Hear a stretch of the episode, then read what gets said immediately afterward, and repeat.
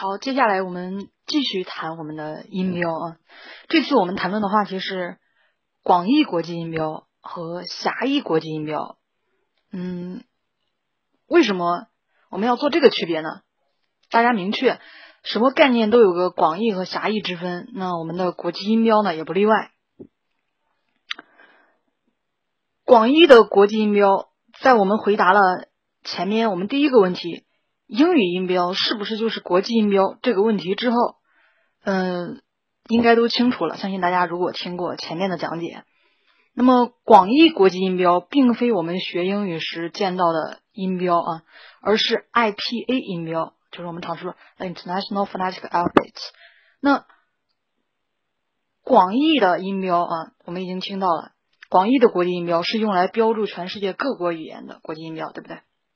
现在我们通行的最新版本，嗯，通行版啊，是我们二零零五年修订的国际音标表。现在通行版总共有一百来个符号，一百多个符号，其中元音、辅音呢加起来有九十五个啊，比较固定。另外有剩下的有有几十个是小符号啊，辅助的附加符号。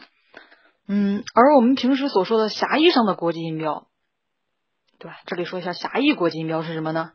它指的就是我们英语国际音标，就是我们平时大家口语上啊，不是口语上，我们平时和朋友啊、和老师、同学，我们说啊，国际音标其实指的就是英语国际音标啊，这是我们狭国际音标。如果说狭义指称的话，那么更狭义的其实指的就是 DJ 音标啊，DJ 音标。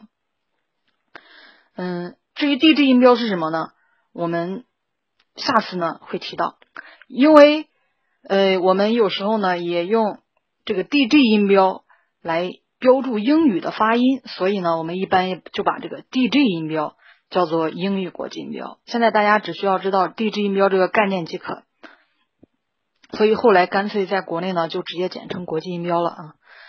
好了，那我们是这次呢，主要是给大家分享了狭义上的国际音标，实际上指的就是我们的英语国际音标，而且呢，狭义上的英语国际音标更明确的，其实我们就指是 DJ 音标啊，DJ 音标。